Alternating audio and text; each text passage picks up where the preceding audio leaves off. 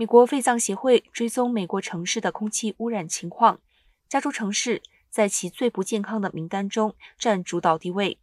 美国肺脏协会年度报告使用联邦环境保护署引用两种存在的污染物数据作为排名根据，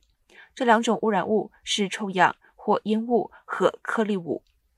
肺脏协会根据 EPA 数据对污染最严重和最少的都市区进行了排名，在十个臭氧污染最严重的城市名单中，加州都市占了七个位置。洛杉矶和长堤地区是加州臭氧污染或烟雾最糟的都会区，在全美并列排第一。